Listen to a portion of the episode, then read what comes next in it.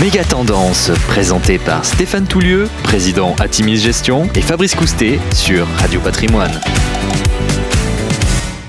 Bonjour Stéphane Toulieu. Bonjour Fabrice. Vous revenez de New York et de l'Innovation Festival, organisé par le magazine Fast Company. De quoi s'agit-il exactement? C'est une conférence exceptionnelle organisée par l'équipe de l'excellent magazine Fast Company. C'est un événement qui a une particularité, ça a lieu en partie dans les locaux d'entreprise à Manhattan. Voilà, pour ceux qui ne connaissent pas, Fast Company, c'est euh, un référent, un magazine référent sur la, sur la tech et les transformations digitales.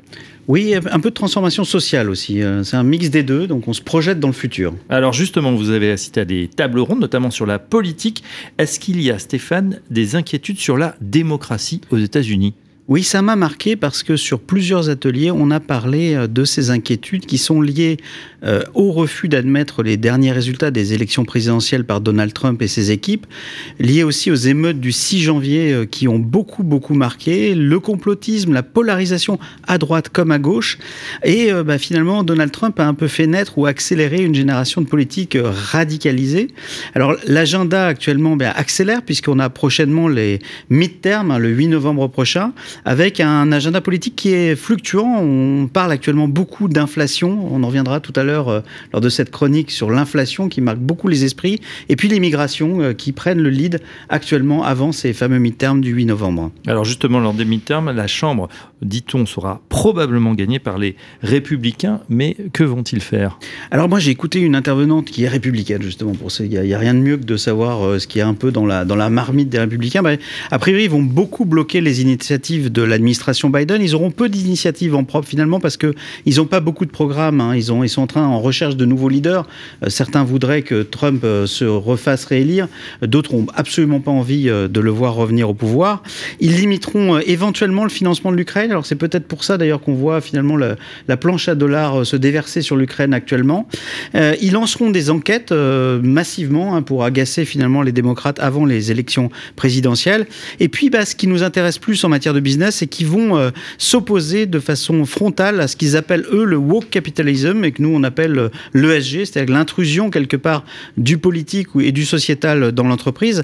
Il faudrait dire aussi qu'il y a un point très important, c'est que Wall Street, euh, en tout cas la gestion aux États-Unis, a nettement exagéré ces dernières années dans ce qu'on appelle le greenwashing. Oui, côté démocrate, justement, après deux ans presque de pouvoir, qu'en est-il de l'image de Joe Biden? Alors c'est assez triste parce que la caricature du vieux monsieur qu'on a un petit peu ben, en Europe, elle, elle est, elle est avérée aux États-Unis. L'image euh, de Joe Biden s'est dégradée. Alors, ceci dit, étant dit, le plan climat et emploi, hein, euh, anti-inflation, entre guillemets, qui a été voté cet été, euh, est qualifié par certains comme un nouveau New Deal, donc est très apprécié. Et puis, les Gen Z et les Millennials, hein, les jeunes, poussent vraiment dans ce sens de plus d'environnement, mmh. plus de social.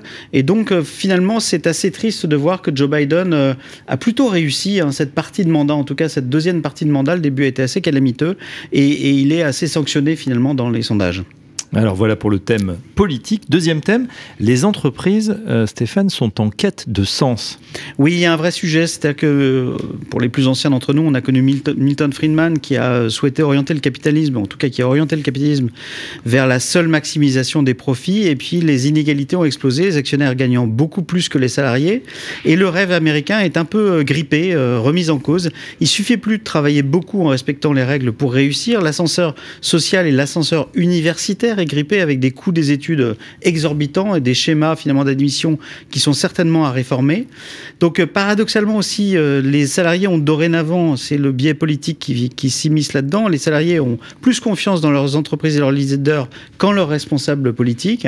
Et donc la difficulté aujourd'hui pour les CEO, j'ai assisté à une magnifique conférence de Dan Schulman, qui est le CEO de PayPal, eh bien c'est difficile de s'en tenir à certaines valeurs dans une Amérique extrêmement polarisée. Alors dans ce contexte, que doivent faire les entreprises? Eh bien ne pas déroger sur des valeurs fondamentales de l'entreprise, notamment sur des problématiques d'inclusion qui sont, euh, qui sont très très importantes.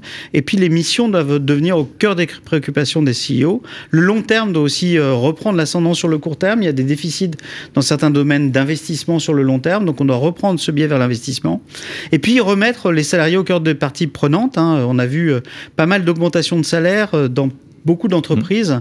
Euh, c'est vrai qu'actuellement, il faut aussi avouer qu'il y a une, dislocation du marché du travail, la place du télétravail, le quiet quitting, hein, cette façon de venir au boulot sans rien faire, hein, qui est une façon de démissionner à l'intérieur même de l'entreprise. La grande démission à laquelle on a euh, assisté ces derniers temps aux États-Unis, eh bien, euh, on se rend compte que les ressources humaines sont aussi en recherche de repères post-Covid. Donc remettre le salarié, le collaborateur au cœur de l'entreprise, ce sont des pistes vraiment mises en avant dans plusieurs ateliers. Euh, d'autant que, euh, encore et toujours en matière de leadership, de grandes entreprises, corporate, euh, l'Amérique a beaucoup toujours à nous apprendre. Oui, alors j'ai été stupéfait par un certain nombre d'ateliers. Alors, une visite d'un nouveau Ritz-Carlton, visiter les entreprises, c'est génial, qui, impressionné. J'avais lu un, un bouquin qui présentait l'approche Ritz-Carlton en matière de RH il y a une dizaine d'années, qui s'appelait le Golden Standard. Et là, on voit en application ce que c'est qu'une entreprise leader impliquée au quotidien dans le top de la qualité, mais aussi le top des ressources humaines. J'adore cette devise We are ladies and gentlemen serving ladies and gentlemen, c'est-à-dire des, ladies and gentlemen qui servent. Il n'y a pas de traduction d'ailleurs. La réalité, c'est vraiment respecter à la fois les salariés qui sont au même niveau finalement que les visiteurs.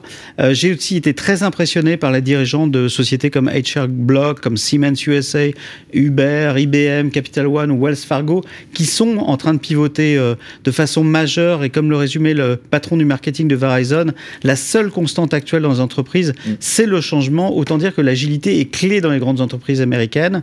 J'ai écouté les gens du marketing de Mouette USA et franchement, euh, ils pivotent de façon incroyable vers la jeunesse. La jeunesse euh, achète du champagne massivement. C'est vrai qu'ils viennent de signer un partenariat avec la NBA qui fait un malheur.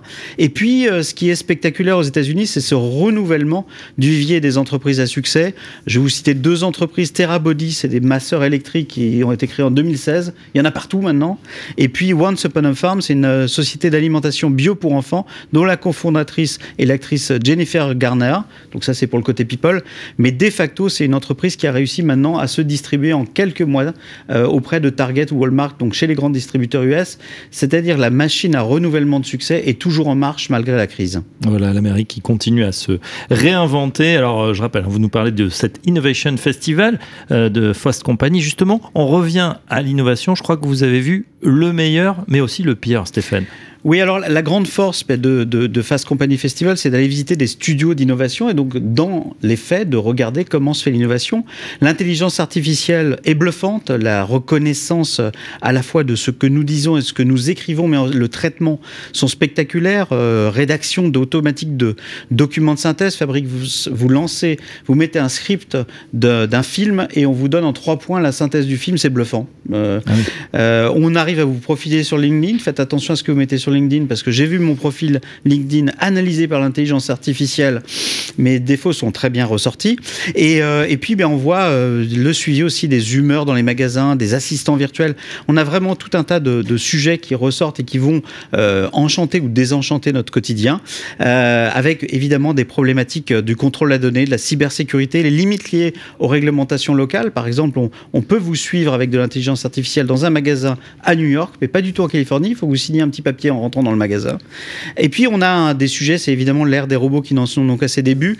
J'ai vu, comme vous, euh, à l'écran sur YouTube des démonstrations des robots de Boston Dynamics. Je peux vous dire quand on le voit en réel, on a un peu plus peur, mais je peux vous dire que dans des zones où il y a des incendies, c'est extrêmement utilisable aujourd'hui pour sauver des mmh. humains et sauver des vies. Euh, évidemment, il y a une évolution drastique de la consommation euh, média. TikTok est partout, tout le monde parle de TikTok, donc Meta est vraiment remis en question par la consommation de TikTok. Sur le métavers, tout le monde se prépare au métaverse, mais on ne sait pas qui va gagner mm. la guerre du méta. Euh, je crois que Meta, justement, Facebook a, préempté ce nom-là, mais on ne sait pas qui va encore gagner.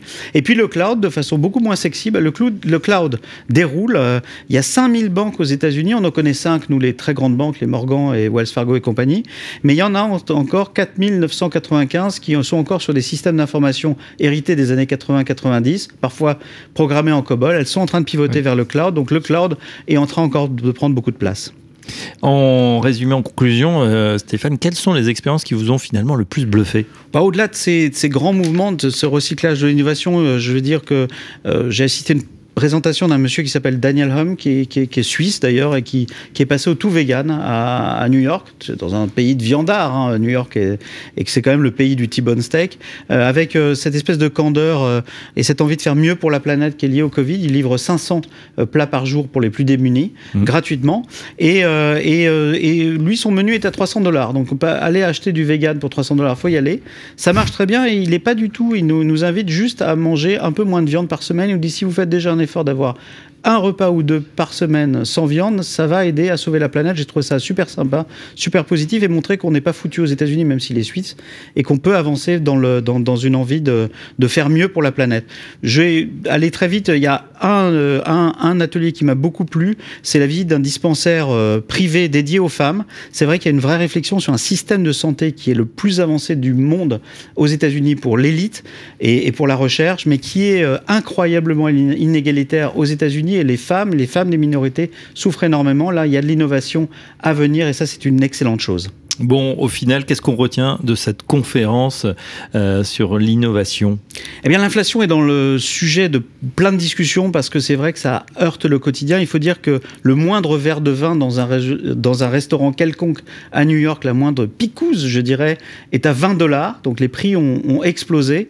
Euh, une inquiétude sur le sort de la démocratie et de l'American Dream hein, qui a vraiment porté euh, cette économie vers le numéro un mondial. Et puis, dans cette période de forte polarisation, bah, les, les, valeurs des entreprises sont clés avec la remise au cœur de l'entreprise, de la préoccupation des entreprises, les salariés. L'agilité des grands groupes, moi, m'impressionne, tout secteur confondu. Hein, il faut survivre et ils sont très très forts pour ça. Et puis l'innovation ne connaît pas de pause, l'intelligence artificielle impressionne, on n'en est qu'au qu début. Et pour terminer, bah, le modèle américain est peut-être grippé actuellement, en tout cas l'American Dream est peut-être grippé, mais de nouveaux business à succès émergent malgré une conjoncture plus difficile pour les startups. N'oublions pas qu'Airbnb a été créé en 2008 au cœur de la dernière grande crise financière américaine. Donc l'Amérique saura se renouveler. Merci Stéphane, Stéphane Touli, le patron d'Atimis Gestion pour cette carte postale Made in New York. À très bientôt pour un nouveau numéro de Méga Tendance. Merci Fabrice. Méga Tendance, présenté par Stéphane Toulieu, président Atimis Gestion, et Fabrice Coustet sur Radio Patrimoine.